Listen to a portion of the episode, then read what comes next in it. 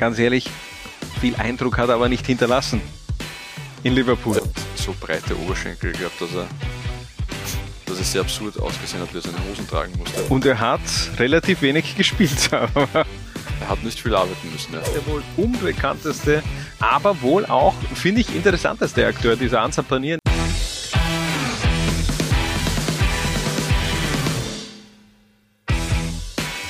Laula 1 paniert und zwar heute mit dem Thema Elfkicker, die eine Österreich-Liverpool-Connection aufweisen können und den Start macht dabei eine richtige Torhüterlegende äh, Österreichs, Harald. Genau, es ist nicht äh, Peter Gulaschi, sondern mhm. es ist Alexander Manninger. Der war wirklich bei sehr vielen Vereinen unterwegs. Und bei sehr vielen wirklich leimenden Vereinen unterwegs. Und er hat relativ wenig gespielt. er hat nicht viel arbeiten müssen, ja. Gehen wir es durch. Ja, von, ja. von unten nach oben einfach chronologisch? Ja, oder? natürlich. Ja, okay. Austria, Salzburg, Vorwärts, Steyr, GRK, Arsenal, Fiorentina, Espanyol, Torino, Bologna, Siena, Red Bull, Salzburg, Udinese, Juventus, Augsburg, Liverpool würde ich bis auf einen alle nehmen. Welchen Fall würdest du nicht nehmen? Juventus.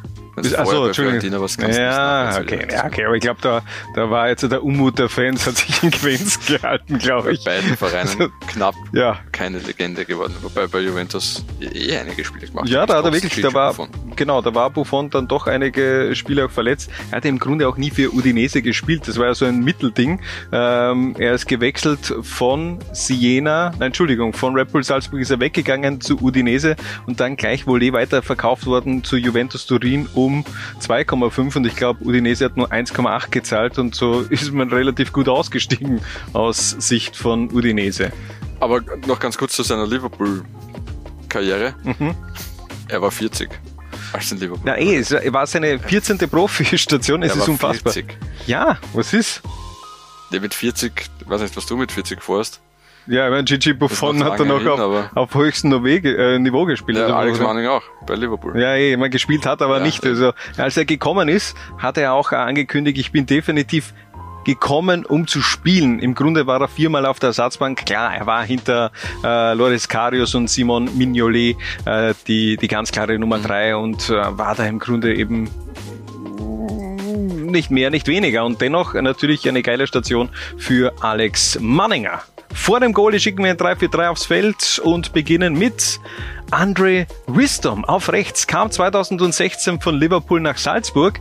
Seine Ära in der Mozartstadt war aber überschaubar lange. Ja, dabei hat er sich dann äh, zumindest im zweiten Halbjahr als Innenverteidiger neben Paulo Miranda damals etabliert bei Red Bull Salzburg, aber das war einfach nicht zu stemmen, der Transfer für die Salzburger. Genau, Christoph Freund damals mit der Aussage, dieser Transfer ist nicht finanzierbar. Er ist dann auch gleich Volley ähm, verkauft worden, 2017 für 3, 2,3 Millionen Euro an Derby County, mhm. damals noch zweite Liga, da hat er auch gespielt, unter anderem unter Wayne Rooney und 2020 ist er Opfer eines brutalen Raubüberfalls geworden sogar. Naja, er ist mit dem Messer, mit einem Messer attackiert und niedergestochen worden und ähm, ist danach zwar relativ schnell zurückgekommen, ähm, war dann aber zwei Jahre lang vereinslos und ist jetzt in der sechsten Liga bei Warrington im Alter von nur 30 Jahren und hat unlängst in einem Podcast einmal erzählt, dass er dieses Comeback nach dieser, nach dieser Attacke viel zu schnell war und dass er eigentlich überhaupt nicht bereit war und dass, dass,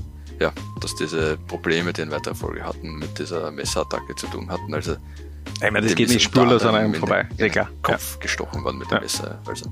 Und ich glaube, das war im Mai oder, oder, oder Juni damals, äh, dieser Zwischenfall, und äh, zwei Monate später hat er schon wieder gespielt. Das ist eigentlich eine un unfassbare Geschichte äh, von Andrew Wisdom.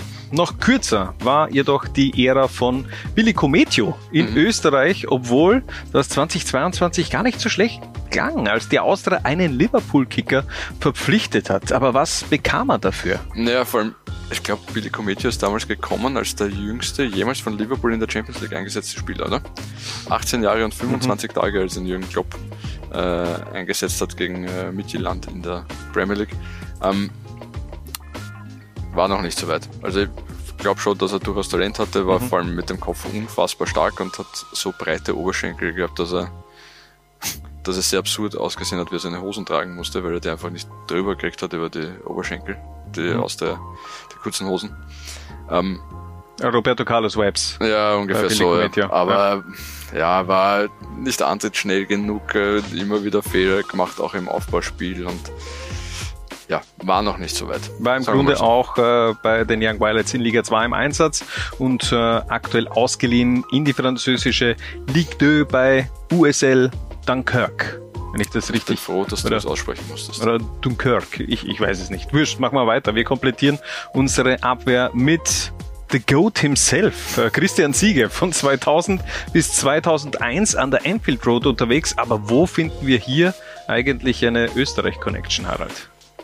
Christian Ziege ähm, hat nach seiner aktiven Karriere in Österreich beim FC Pinzgau Saalfelden angeheuert. Zunächst als Trainer und Sportdirektor und dann äh, final nur noch als äh, Sportdirektor. Und sein Sohn spielt, glaube ich, sogar noch. Der spielt FC noch beim, beim FC Pinzgau, mittlerweile aber getrennte Wege gegangen und man ist scheinbar im Guten auseinandergegangen. Und äh, ja, dennoch hat aber äh, eines, ein sehr intensives Jahr Anfang der Nullerjahre bei, bei Liverpool erlebt. Genau, ähm, unter anderem mit einem äh, UEFA Cup Sieg, ähm, wo er leider im Finale nicht gespielt hat, aber dieses Finale, wenn ihr euch das irgendwo einmal wieder anschauen könnt, oder die, die es überhaupt noch nie gesehen haben, Deportivo Alaves. Gegen Deportivo Alaves ziemlich ihres Finale. Unfassbar. 5 zu 4 ausgegangen. Damals äh, Jordi Cruyff auch bei, bei den Spaniern. Also wirklich sehr, sehr sehenswert. Im Mittelfeld starten wir mit einem aktuellen Liverpool-Kicker, nämlich Dominik Soboslai. Da gibt's wenig zu erklären. Äh, die Connection sollte noch jeder im Kopf haben. Ja, äh, aus, aus seiner Heimat Ungarn sehr früh in die Akademie von Red Bull Salzburg gewechselt hat über Liefering den Sprung zu den Profis geschafft und dann in weiterer Folge zu Leipzig und Liverpool und insgesamt mit zwei Transfers schon über 100 Millionen Euro Ablösesumme mhm. umgesetzt und wenn der so weitermacht, hat er irgendwann einmal 200 Länderspiele für Ungarn. Mein Alter, der ist 23 Jahre alt, also jung, muss man sagen. Und äh, 2023 eben dieser Transfer von Leipzig zu Liverpool für 70 Millionen Euro. Vor ein paar Jahren haben wir ihn noch gesehen gegen Lafnitz, gegen Horn in Liga 2 und nun eben auf der ganz großen Bühne des europäischen Fußballs. Salzburg, Leipzig, Liverpool lautet der Werdegang des Ungarn und auch unser nächster Kicker hat diesen Werdegang hinter sich, nämlich Navigator. Der hat in Salzburg und Leipzig richtig gut funktioniert, mhm. aber war, waren vielleicht so die Fußstapfen in Liverpool dann doch etwas zu groß. Er hat eine sehr bekannte Nummer nämlich bekommen. Die Nummer 8. Mhm. Steven Gerrard. Ähm, ich weiß nicht, ob es jetzt tatsächlich äh, die Nummer 8 war, die ihn gehemmt hat oder vielmehr die, auch die Verletzungsprobleme, die er gehabt hat, aber ich dachte, dass der in Liverpool einschlagen wird. Ich war eigentlich ziemlich überzeugt davon. Ja, ich glaube, ein jeder war überzeugt, aber wie du eben eh schon angesprochen hast, die Verletzungsmisere, also der hat wirklich sehr viele Spiele verletzungsbedingt verpasst, hat so irgendwie nie wirklich dann stattgefunden, obwohl 129 Spiele lesen sich jetzt nicht schlecht, aber er war eben auch mhm. fünf Jahre bei den Reds. Also, ja. Also von all diesen wirklich fantastischen, vielen zentralen Mittelfeldspielern bei Red Bull Salzburg finde ich, dass der in der österreichischen Bundesliga der dominanteste war. Ja, auch Spieler der Saison damals gewesen. Navigator, mittlerweile ein sehr überraschender Transfer im Sommer 2023 zu Werder Bremen und gleich mal zu Beginn verletzt gewesen. Neben Keter haben wir auch eine aktuelle Spielerin der Reds, nämlich Marie-Therese Höbinger. Dies neben Laura Winreuter und Manuela Zinsberger die dritte Österreicherin, die aktuell in der höchsten Liga Englands auch kickt. Genau, also im Sommer vom FC Zürich äh, nach Liverpool übersiedelt, nachdem sie ähm, ja, beim FC Zürich zwei wirklich fantastische Jahre gespielt hat, ist zweimal Meister geworden, ähm, war auch im Team der Saison zuletzt, ähm, hat den FC Zürich in die, in die Frauen Champions League geführt. Ähm, die hat in Österreich kaum Fußstapfen hinterlassen, jetzt aus, mhm. abgesehen äh, von, von ihren Länderspielen, weil sie mit im Alter von 13 Jahren schon nach Deutschland übersiedelt ist, äh, ins Internat und äh, für Turbine Potsdam gespielt hat. Absoluter Traditionsverein im äh, deutschen Frauenfußball. Ähm, und dann 2022 in die Schweiz. Ich würde noch gerne so ein bisschen auch die Situation bei Liverpool beziehungsweise die, die Frauenabteilung von Liverpool auch ein bisschen erklären, man, weil das hört sich natürlich auf den ersten Blick sehr gut an. Liverpool ist nach wie vor auch eine, eine Riesenadresse im englischen äh, Premier League Fußball, also bei der Super, Super League der, der Damen. Aber die waren in der letzten Saison auf Platz 7 und das als Aufsteiger. Also vor zwei Jahren haben die noch in der zweiten Liga gekickt, sind jetzt am Vormarsch und da soll eben auch Marie-Therese Höbinger mithelfen.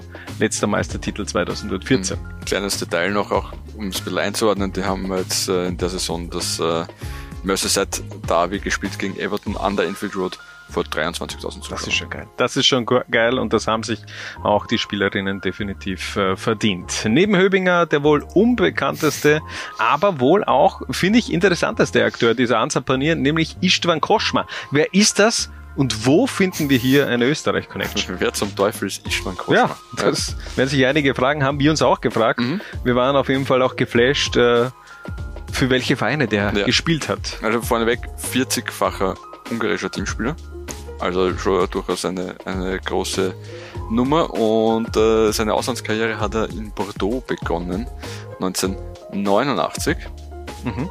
Ähm, und ist dann relativ schnell einmal weiter nach Schottland zu Dunfermline, nachdem ihn der SK Rapid nicht wollte, weil der hat beim 90-Jahr-Jubiläumsspiel gegen Werder Bremen war er Testspieler. Hans Gankel hat sich aber gegen eine Verpflichtung entschieden. Mhm. Über Dunfermline in, in Schottland ist es dann 1992 im äh, Februar zum FC Liverpool gegangen für eine halbe Million Euro Ablöse. Und das war damals Richtig viel Schotter, ja. Richtig viel Schotter, ja. Sehr mhm. schön. Schotter an die Schotten. Und er war dann der erste Premier League-Spieler ungarischer Nationalität in der Geschichte.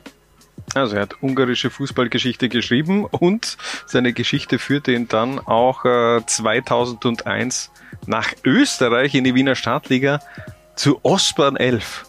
Was ist das für eine abgefahrene Karriere eigentlich, ja, oder? Org, oder? Ich meine, ja. der ist dann nach Liverpool, Ulpest, dann war er noch einmal kurz auf Zypern bei, bei Apoel Nicosia und dann hat er so ja, Ulpest, Videoton, Tatabanya und dann landet der auf einmal in Wien-Simmering bei Osman 11. Schau, und das war eben zu einer Zeit, ganz ehrlich, da haben höchstwahrscheinlich die meisten nicht gewusst, wer das ist.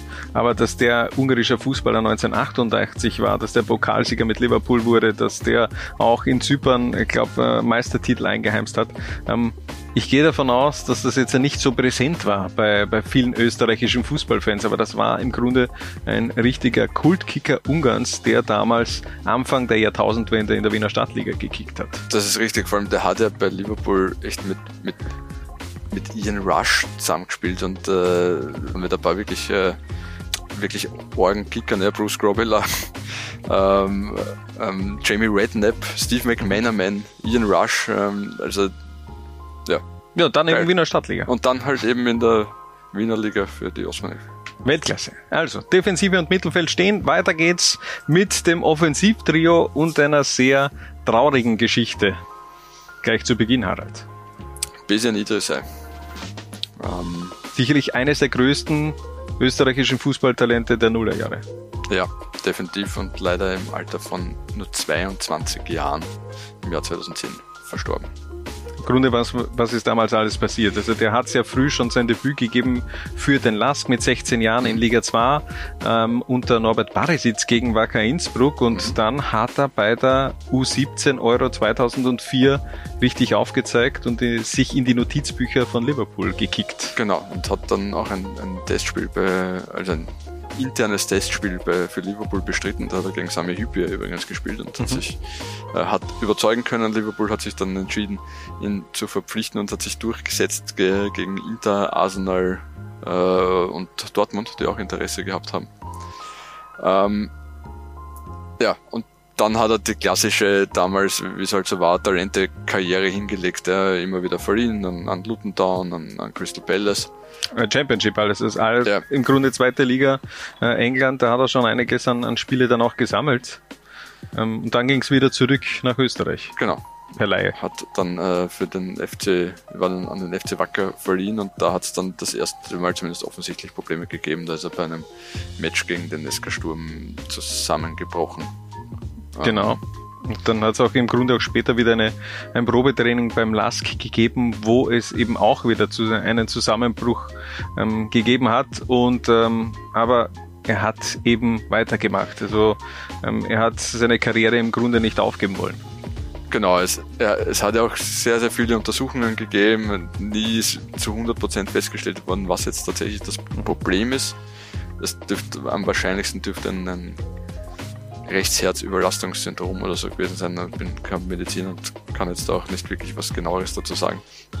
Ähm, jedenfalls ist er 2009 dann noch einmal auf die Insel gewechselt zu Swansea und ist dann bei einem Heimaturlaub zu Hause mit einem Herzinfarkt äh, zusammengebrochen und äh, verstorben leider. Ja, ganz traurige Geschichte damals im Jahr 2010 Besian Idrisei. Zwei Positionen, Harald, haben wir noch offen und die erste davon bekommt Sean Dundee, gebürtiger Südafrikaner Mitte der 90er in Karlsruhe durch die Decke gegangen und dann passierte was? Er ist zu Liverpool gewechselt. genau, so ist es halt richtig. Wow. ja, aber Entschuldigung, das ist Nein, schon, cool. schon ein ähm, heftiger Move gewesen von Karlsruhe. Ja, damals auch war einer. damals was anderes Genau, ja, andere Nummer, ja, wollte ich eh gerade sagen. Und dennoch hört sich das natürlich, beziehungsweise schaut das in der Retrospektive, schaut das eben strange aus, wenn du vom, vom KSC äh, an die Enfield Road wechselst. Ganz ehrlich, viel Eindruck hat er aber nicht hinterlassen. In Liverpool. Der hat fünf Spiele gemacht. Null Tore und im Grunde waren es auch nur fünf Kurzeinsätze und dann ging es wieder zurück nach Deutschland. Mhm. Ähm, zum VfB Stuttgart. Und dann äh, hat der große FK aus der Wien zugeschlagen. Äh, Frank Stronach. Frank Stronach, ja. Ähm, und auch dort hat er ungefähr so viel Eindruck hinterlassen wie in Liverpool. Ich glaube, ich habe die Geschichte eh schon öfter erzählt, aber es ist Sag es. einfach so großartig.